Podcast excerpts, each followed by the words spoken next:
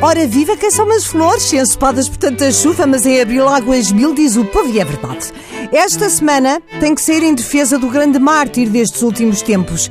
E não, não é o Lulas, que eu sei lá se o Lulas é corrupto ou não é corrupto, ou se aquilo é um povo que anda a dar conta do Lulas. E muito longe o Brasil, não me meto. Estou a falar do Bruno, Bruno de Carvalho.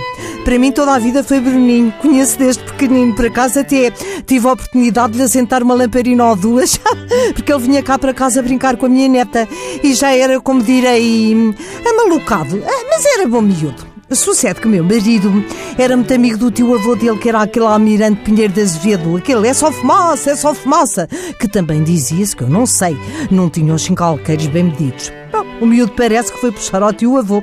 Só que o Bruninho não é só fumaça, é só fumaça. O povo é sereno porque o Bruninho ateia ao fogo, abana as labaredas e o povo não fica sereno. Mas também, caramba, não podemos ser todos de alhalhamas, senão isto também era uma grande pasmaceira. E temos que compreender que a última semana do Bruninho coincidiu ser também a última da gravidez. Ora, toda a gente sabe que a última semana é a pior. Já não se tem posição na cama, embirra-se com tudo e com todos, a pessoa fica malucada.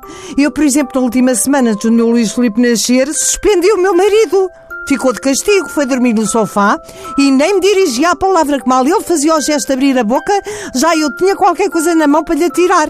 Foi o que aconteceu ao Bruninho. E eu acho muito injusto tudo o que se tem dito. Embora ele seja um grande chalupa, porque de facto é, tem que se dar o desconto. É verdade que é já a terceira filha, mas cada caso é um caso. E como esta não é filha das outras mães, é natural que ele estivesse mais ansioso como achei muito feio quando o Bruninho saiu todo torto, todo encolhido do banco, tivesse insinuado que ele estava a, a mentir e a fazer de conta que tinha dores nas costas. Com certeza que tinha! Devem-lhe ter rebentado as águas no banco. E claro, ele dobrou-se para não se ver eh, a mancha nas calças, não é? E, e que, é, que é chato. E quando se dobra, começam-lhe as dores de parto. Começam-lhe as dores de parto e logo as dos rins, que são as piores. Eu que o diga. Que as minhas fixaram-se-me na zona da bacia, que parecia que tinha um Doberman a morder-me e quem é que dizia que eu me endireitava? É o endireitavas? Foi o que aconteceu ao Bruninho. Felizmente o parto correu muito bem, a menina é perfeitinha e os sócios têm que compreender esta situação.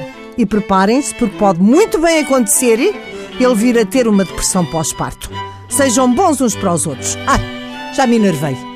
Tenho que ir ver ali qualquer coisa. Mas já sei, chego lá, peço um, um chá de tília. Chá de tília? Ai, mas é coisa, é, é infusão. Oh, oh, senhora, dê-me uma martini com uma casca de laranja e duas pedras de gelo, faz favor.